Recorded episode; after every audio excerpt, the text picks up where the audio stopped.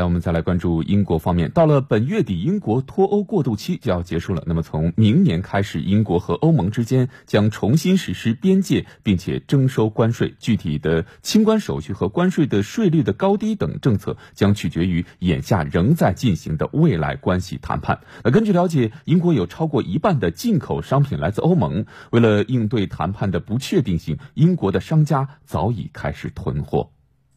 英国与欧盟之间的多个商贸口岸近期均出现了严重的拥堵情况，比如连接英国和法国的加莱港区域的交通量比去年同期增长了三到五成。这主要是由于英国商家正在为无协议脱欧等多种可能的谈判结果进行准备，叠加疫情积压的消费反弹等因素，令英国各行业从欧盟进货囤货的情况激增。英国制造商协会称，境内有四分之一的制造商是。参与其中，以及英国食品和饮品协会近一半的企业会员。另有英国零售商协会也表示，连锁超市等零售商已经囤积起大量的保质期较长的商品，能确保届时英国民众所需要的基本产品有充足的供应。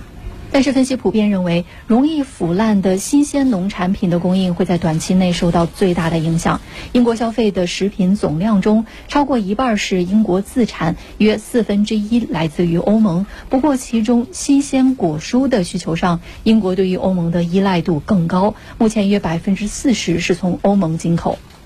如果您在一家常见的英国超市购买一些常见的水果蔬菜，那么有很大几率它们是来自于欧盟，比如说来自于爱尔兰的蘑菇，来自于意大利的菠菜，法国的苹果以及西班牙的橙子，它们目前呢都是零关税。但是如果是无协议脱欧，那么的关税呢就会在百分之二到百分之十六之间。根据英国食品基金会的预测，这意味着一个普通的英国四口之家想要维持健康的膳食标准，在新鲜果蔬这一项上每年要多花费六十五英镑。而英国最大的连锁超市之一特易购也预估，食品价格将平均上涨百分之三到百分之五之间。虽然有官员和商家担心这会导致民众像新冠疫情爆发初期那样进行恐慌性抢购，但是目前这一现象并没有广泛的出现。